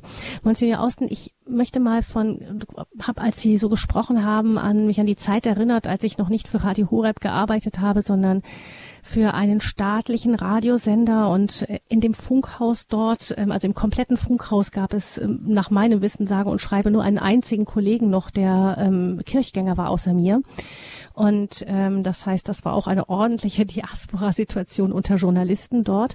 Und mir ist dann aufgefallen, ich habe da einfach manchmal ein bisschen drüber gestaunt, dass wenn es so hart auf hart kommt, also wenn es irgendwo ein Erdbeben gab mit ganz vielen Toten und die Kollegen darüber berichten mussten oder so, dann erwartete man von uns Christen irgendwie, äh, dass wir Antworten haben. Also auch wenn diese Anfragen dann manchmal voller Wut und Trauer, manchmal auch fast aggressiv kamen. Aber irgendwie schienen die Menschen doch zu spüren, dass sie mit einem Christen irgendwie einen Adressaten äh, für ihre Fragen und Anfragen vor sich haben. Also das provoziert manchmal geradezu, vor allem wenn die Atmosphäre dann schon fast ein wenig feindlich ist oder sagt, wie kannst du nur glauben, dass ein Gott, guter Gott dahinter steht und so. Aber, aber ich fand das spannend und ähm, vielleicht können wir auch, wenn uns manchmal so der winkt eisig entgegenweht und wir so angefragt werden, uns auch manchmal sagen, ja, aber irgendwie spürt man doch, da steht jemand, der steht für etwas und, und man, man reibt sich daran. Es ist nicht irgendwie so gleichgültig, dass die Leute einfach vorbeigehen. Also davon könnte ich Ihnen Dutzende Beispiele durch die Erfahrung jetzt in der Diaspora-Arbeit auch erzählen. Ich denke zum Beispiel an ein Frauenkloster in, auf Tautra in Norwegen, in Frosta, die im Moment so viel Nachwuchs haben, äh, dass sie anbauen müssen, also eine internationale Gemeinschaft von Trappistinnen. Und nach dem schrecklichen Attentat in Norwegen haben die so einen kleinen Garten eingerichtet, wo jeden Mittag bis heute ein Gong geschlagen wird, der daran erinnern soll, aber eben auch für die Menschen gebetet wird. Ähm, oder ich habe das mitbekommen in Ostdeutschland, wo mir eine Schwester erzählte, dass sie angesprochen wurde von einer Frau, die dort in ihre Einrichtung kam. Da war die Mutter gestorben. Bitte gehen Sie doch mit auf den Friedhof, dann weiß ich, dass wenigstens eine Person da ist, die betet. Äh, und das ist, äh, glaube ich, eine Erwartung, äh, die Gott sei Dank auch an uns gestellt wird, die deutlich macht, dass Menschen schon, wenn sie in ihre Begrenztheiten und auch Begrenzungen stoßen, auch suchen nach Orientierung, nach Bindung, aber auch vielleicht nach Antworten, genauso wie es andere gibt, die da überhaupt nichts mit anfangen können. Mir erzählte ein Diakon in Halle, dass äh, er von den damaligen 100 äh, Beerdigungen, die es dort gab, waren 99 nicht konfessionell gebunden. Der sagt, wenn ich dann mit den Menschen dort sitze und sie Abschied nehmen sollen, wo kein Gebet mehr bekannt ist, wo nicht weiß, wie, wie begegne ich dem, wo ich anfange, den Kopf zu berühren, dass du für uns, mit uns gegangen bist, für uns gedacht hast, die Füße zu berühren, die Hände zu berühren, das ins, ins Gebet bringt, aber auch in die Sinndeutung. Und das sind für uns eben Schätze, wo ich denke, da haben die Menschen irgendwo noch im Hintergrund oder im Herzen Erwartungen an uns, die wir dann aber auch qualitativ äh, auch personell mit erfüllen sollten. Gerade wenn es um solche Begrenzungen geht wie Unglücke, wie Trauer, aber auch wenn es freudige Ereignisse gibt und äh, dass wir dann eben nicht nur auftreten äh, wie diejenigen, die keine Zeit haben, sondern wie können wir Menschen begleiten, ob das hauptberufliche oder ehrenamtliche sind. Das muss wieder mehr kommen. Die Seelsorge, die wirkliche Seelsorge und Begleitung. Was nützen uns all die Einrichtungen, die wir haben, die auch wichtig sind, wenn wir sie inhaltlich und personell nicht mehr ausstatten können? Und deswegen sage ich Gott sei Dank, dass Menschen diese Erwartungen an uns haben, weil sie über den Alltag in die Tiefe und in die Weite gehen. Und das macht auch unseren Glauben aus. Hm. Und äh, manchmal kommt es auch, das ist meine Erfahrung, dann durchaus auch manchmal wütend und und und und fast so ein bisschen. Aber man spürt irgendwas reibt, irgendwas reibt Nein, sich da. Irgendwie spürt man, da ist was. Leute ne? manchmal lieber, hm. wenn ich in, in, in biedere Gebiete komme, wo die Leute solche Vorurteile haben, wo man gar nicht ankommt, wo die sagen, es war alles nur Zwang und war alles nur Einengung, äh, obwohl sie erwachsen sind. Und da sind mir manchmal Leute lieber, wenn ich in Regionen, die gar keine Erfahrung damit haben, die hm. vielleicht neugierig sind, die vielleicht auch nachfragen, die sagen, ich kenne das nicht, kannst du mich daran teilhaben lassen? Und das hm. macht es ja dann auch aus. Äh, und äh, das macht aber sehr unterschiedliche Situationen, die wir im Moment in Deutschland in einer kirchlichen Situation haben. Aber die Grundfragen sind doch die gleichen. Hm. 089 008 Die Hörernummer zur Live-Sendung von Radio Horeb ähm, wurde jetzt gewählt von jemandem, der sich anonym gemeldet hat. Guten Abend. Ich habe hier jemanden ähm, ohne Namen. Vielleicht versuchen Sie mal zu sprechen. Hallo? Dann hören wir. Jawohl, sein, wir hören Sie jetzt. Sie sind ja, das. Sie? Sie ah, ja. Ich bin, ja, ich bin die Ute Stabauer. Ich wollte mich eigentlich melden, aber. Ach so. Okay, ja. gut ich habe äh, ja, ich habe Verschiedenes. Also ich bin mit den Vorrednern zum Teil sehr einverstanden und ich bin auch etwas unglücklich über unsere Situation in äh, Deutschland, wenn ich denke, dass wirklich gar keine Bildung mehr an die Kinder vermittelt wird. Ich bin heute Morgen zufälligerweise ganz oben in Norddeutschland in einem Wortgottesdienst gewesen, den zwei Frauen gehalten haben, die am Ende äh, zweimal gesagt haben, im Namen des Vaters, des Sohnes und der heiligen Mutter Geist gebetet haben. Da mhm. war ich sehr befremdet, muss ich sagen. Wenn das in unserer Kirche passiert, wenn bei uns im katholischen Religionsunterricht selbstverständlich im Gymnasium erklärt wird, dass Maria Magdalena ja von Jesus vier Kinder hatte, bin ich davon auch befremdet und empfinde mhm. das als nicht richtig.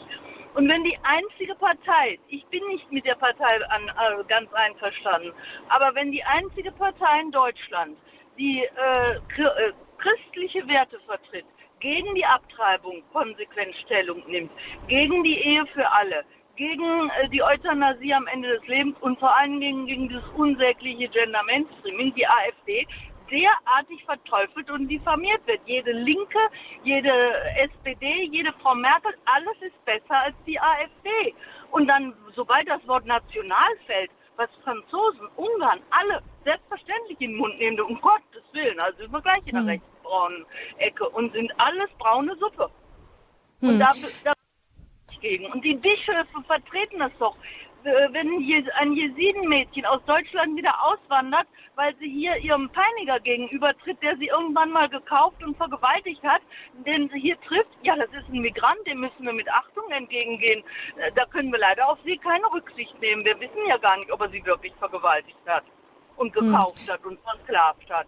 Und dass die Christen, heute wurde ja nochmal gesagt, im Radio Horeb habe ich das gehört, dass Christen im Irak und überall sich beschweren und sagen, wir bekommen in Europa überhaupt keine Unterstützung. Die Unterstützung bekommen nur die Moslems, die alle, ja, die müssen mit Achtung behandelt werden und interreligiöse äh, Dialoge. Aber was mit uns ist, ist völlig wurscht. Frau Staubauer, vielleicht, vielleicht Frau Staubauer, vielleicht können ja. wir mal ganz kurz Monsignor Austen dazu hören. Also ähm, da, da, da klang jetzt sehr vieles an Monsignor Austen, eben einmal die Unzufriedenheit, dass ähm, ja, dass da viel durcheinander gerührt wird, dass manche Werte, die von Politikern hochgehalten werden, dann zusammengemischt werden mit, mit anderen Dingen und äh, dann nicht mehr richtig unterschieden wird und vor allem eben ja, das ist schon typisch deutsch, glaube ich, dass wir manchmal so Tabuthemen Themen haben, wo man sagt, oh, da dürfen wir gar nicht drüber reden. Und das wird sofort, ähm, äh, ist im Verdacht, gleich nationalsozialistisch zu sein, statt da offensiv und ähm, ja auch gerecht mit einem wachen Blick und äh, genau hinzuschauen, zu schauen, was wird da eigentlich genau gesagt ähm, und was stehen da für ernstzunehmende Anfragen hinter auch von Parteien, wie zum Beispiel der AfD. Also ich kann das nur unterstreichen, was Sie gerade gesagt haben. Es ist für mich wirklich an der Zeit, davon wurde ja gerade auch gesprochen, wenn es um Bildung geht. Und neben Glaubensbildung ist für mich die politische Bildung auch sehr wichtig. Und es mag mit unterschiedlichen Parteien, ich will jetzt gar keine Partei anführen, auch sicherlich Schnittpunkte geben zu dem, was uns als Christen wichtig ist. Aber es geht für mich darum, die grundsätzliche Linie sich anzugucken und sich damit auseinanderzusetzen und eben nicht nur auf das zu hören, was übermittelt wird äh, an, an, verschiedenen Meldungen, ob das Stammtischparolen sind, ob das Fake News sind, ob das mediale Geschichten sind, sondern wir müssen wieder mehr dahin kommen, uns inhaltlich auch politisch auseinanderzusetzen mit grundsätzlichen Aussagen, mit Denkrichtungen und auch mit wegweisenden äh, Parolen, die die Menschen auch ausmachen. Da werden wir nicht umhin kommen. Und das finde ich eben wichtig, sich da nicht auf, auf irgendwelche Sachen einzulassen, sondern sich selbst damit auseinanderzusetzen, zu differenzieren, genau hinzuhören, genauso wenn es Meldungen gibt. Wir sind als Christen die am meisten verfolgte Religion weltweit. Und ich weiß genau auch, wir haben gerade in Södertälje oben für chaldäische Flüchtlinge aus Syrien eine neue Kirche gebaut, wo sie auch eine Unterstützung dort finden. Also genau hinzusehen und auch zu, zu sehen, was passiert da auch und sich die Informationen da auch zu holen, wo sie angebracht sind. Nicht nur hm. in einer Aufgeregtheit sich aufscheuchen zu lassen oder Strohfeuer zu entflammen, sondern sich da auch zu bilden, weiterzubilden und vor Ort auch äh, miteinander ins Gespräch zu kommen. Das finde ich ganz wichtig, nicht nur sich zurückziehen in seine privaten Kämmerchen. Und das Gleiche gilt auch für, für mich in, in bestimmten Fragen des Glaubens. Ob das in Glaubenskursen ist, ob das Alpha-Kurse, ob das Bibelkurse sind, ob das äh, inhaltliche Kurse sind. Wir brauchen auch dort eine Weiterbildung, die uns dann selbst auch dazu führen, dass wir eine eigene Meinung uns auch bilden können. Und warum, wenn mich etwas stört, dann nicht auch eine Rückmeldung geben? Also das ist genauso gut angebracht, wenn konstruktive Kritik notwendig ist, die auch auch anzubringen, nicht über die Leute zu reden, sondern mit ihnen zu reden. Ja, vielleicht auch einfach hinzuhören und zu sagen, da und damit bin ich mit den Aussagen einverstanden und das darf einfach auch sein. Aber dann gibt es andere Aussagen, mit denen tue ich mich schwer und ja, einfach auch zu hören, ein bisschen, wes Geistes Kind ist der, der da spricht. Das hört man ja dann oft auch durch. Und das ist eben eine, eine Grundlage der Demokratie, in der wir Gott sei Dank leben, in einer Freiheit, in, in der wir da sind. Und das gilt für mich sowohl in unserer Gesellschaft. Das gilt für mich auch, dass wir miteinander und hoffentlich mehr und mehr auch über den Glauben ins Gespräch kommen. Und da kann es unterschiedliche Erfahrungen, auch Ansichten mitgeben. Äh, aber da muss man ja auch miteinander ringen, um einen Weg zu finden. Das war von Anfang an in der Urkirche, dass eben miteinander gerungen wurde, was der Weg des Evangeliums ist. Und das gilt auch für heute, weil die Welt äh, auch immer wieder neue Herausforderungen auch in, in, in neuen Zusammenhängen lebt. Hm, das heißt, das, das Ruckeln gehört irgendwie dazu in Kirche. Ich meine, Sie hören schon durch, man sieht ja außen, dass es da immer wieder auch Unzufriedenheit auch mit Positionen von Kirchenvertretern gibt, aber darüber muss man sprechen können. Ja.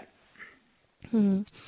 Ich danke unserer Hörerin. Alles Gute, Frau Strabauer. Ihnen noch einen schönen Abend. Ähm, und kommen wir zu einem nächsten Hörer. Ich bin mir jetzt nicht ganz sicher, ob wir das ganz genau, ob das auch wieder jemand ist, der dessen Name nur nicht erschien, sondern ähm, wirklich anonym sich gemeldet hat. Aber versuchen wir es mal. Hallo, hier ist äh, Radio Horeb. Hören wir mal, ob sich jemand meldet auf der anderen Leitung hier. Ähm, können Sie mich verstehen? Wunderbar, Sie sind es. Ja, mein Name ist Jürgen Berwolf. Äh, ich komme aus Pegau, eine äh, sehr große Diaspora. Pegau südlich von Leipzig, vielleicht ist die Propsteikirche bekannt. Äh, ich bin konvertiert von der evangelischen Kirche in die römisch-katholische Kirche. Sehr euphorisch ähm, übergewechselt und bin in einem äh, Kloster übergewechselt, die auch nach dem Motto äh, leben, an den Früchten äh, werdet ihr ihn erkennen. Das war auch das, was mich ausschlaggebend überzeugt hat, in die römisch-katholische Kirche einzutreten. Nun stelle ich aber immer wieder fest, dass es in der äh, römisch-katholischen Kirche äh, massive Tendenzen äh, zur protestantischen äh, Kirche gibt. Ich habe mit einem ähm, Priester gesprochen über Radio Horeb und er meldete mir zurück, diesen Sender höre ich nicht, der ist mir zu konservativ. Ähm, da hat sich für mich so die Frage aufgestellt, Radio Horeb gibt nämlich das weiter, was die katholische Kirche ausmacht. was hat der Priester verpasst und was wird auch an den äh, Jugendlichen vermittelt, wenn sie nicht mal in der Lage sind, auch diejenigen, die das den äh, Jugendlichen äh, beibringen, wie das Kreuzzeichen tatsächlich funktioniert. Und äh, Erklärung der Tiefe der Sakramente.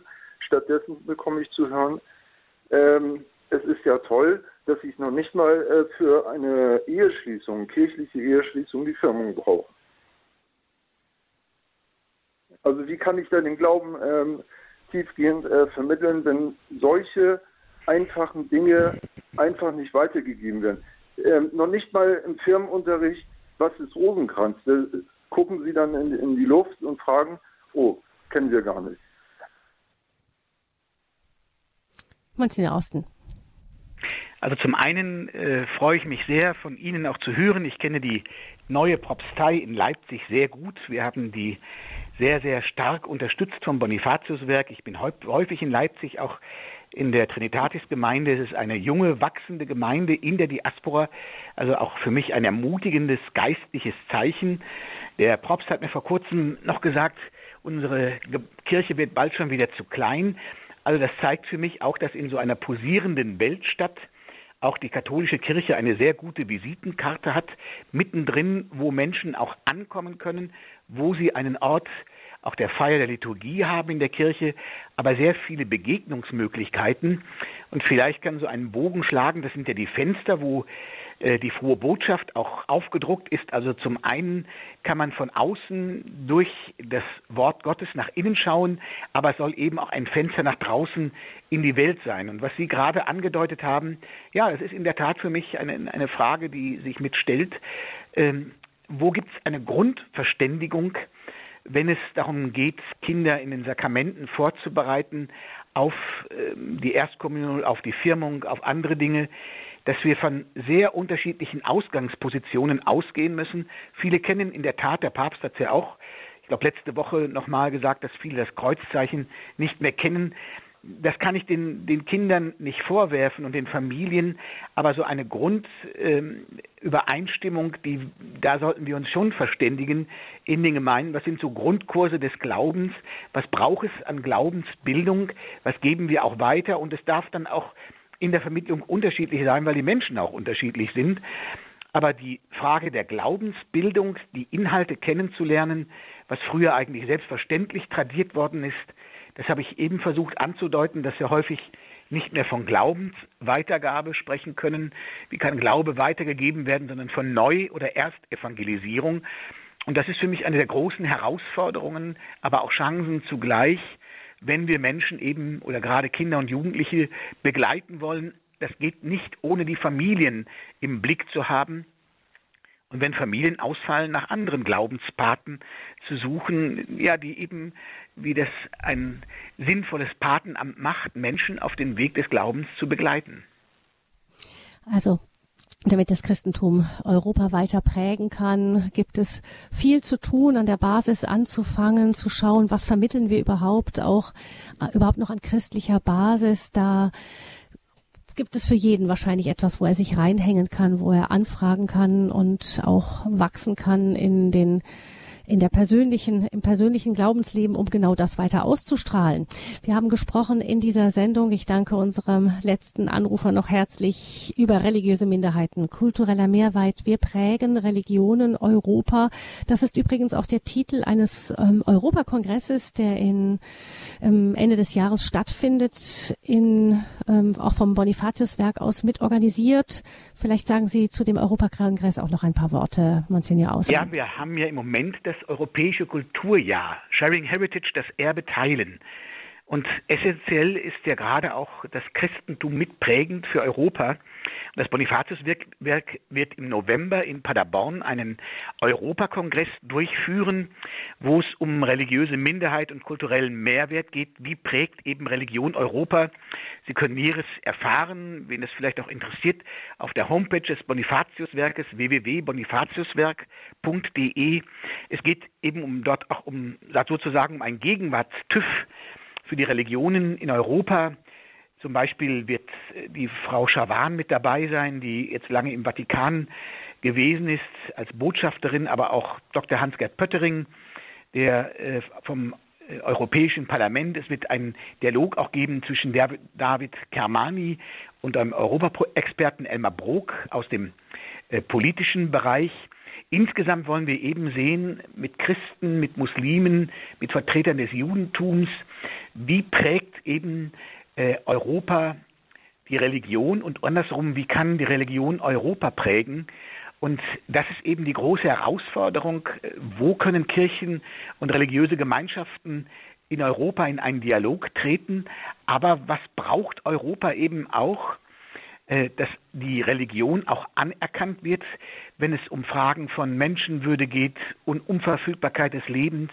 Was heißt das für Verfassungen? Was heißt das für Garantien, dass es auch Religionsfreiheit gibt? Ähm, und dass eben Religion nicht nur eine Privatangelegenheit ist, sondern essentieller Bestandteil auch im öffentlichen Europa. Das wollen wir verdeutlichen, darüber wollen wir ins Gespräch kommen mit vielen Vertretern auch aus unterschiedlichen Fachbereichen, auch mit Studierenden. Wir wollen Best-Practice-Beispiele auch vorstellen, wo gelingt das auch. Ja, herzliche Einladung dazu und Sie werden sicherlich auch einiges auf der Seite des Bonifatiuswerkes dazu lesen. Vielen Dank, Monsignor Austen. Also der Europakongress im November in Paderborn. Sie können die Kontaktdaten des Bonifatiuswerkes auch auf der Internetseite von Radio Horeb finden unter www.horeb.org. Wenn Sie dann auf äh, Programm klicken und dann auf die Sendung heute 20 Uhr Standpunkt, dann im Infofeld gibt es auch sämtliche Kontaktdaten für Sie, liebe Hörerinnen und Hörer. Ich danke Ihnen fürs Zuhören. Vielen Dank, Monsignor Austen, Ihnen für diese Sendung. Gabi Fröhlich bedankt sich fürs Zuhören an allen unseren Hörern und fürs Mitsprechen, all denjenigen, die angerufen haben. Ihnen allen noch einen gesegneten Abend und Monsignor Austen bitten wir noch um seinen priesterlichen Segen am Ende dieser Sendung. Auch ich danke Ihnen allen für das Zuhören, für das Mitdenken, für die Rückmeldungen. Bitten wir Gott um seinen Segen, denn meine Mutter hat immer gesagt, an Gottes Segen ist alles gelegen. Der Herr, er segne euch und er behüte euch. Er lasse sein Angesicht über euch leuchten und er sei euch gnädig. Und so segne euch der dreifaltige Gott, der Vater und der Sohn und der Heilige Geist. Amen.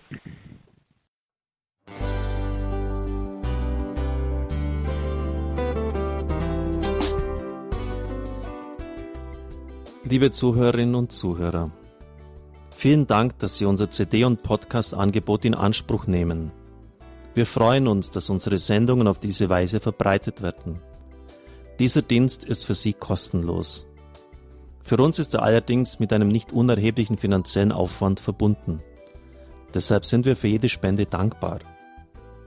Alle Bankverbindungen unserer Spendenkontos können Sie über unsere Homepage horeb.org unter dem Menüpunkt Spenden einsehen. Dort besteht auch die Möglichkeit, online zu spenden natürlich nach den neuesten Sicherheitsstandards.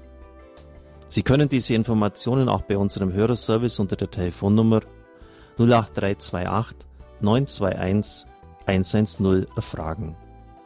Ich wiederhole die Rufnummer 08328 921 110. Vergelt's Gott für Ihre Unterstützung. Ihr Pfarrer Kocher.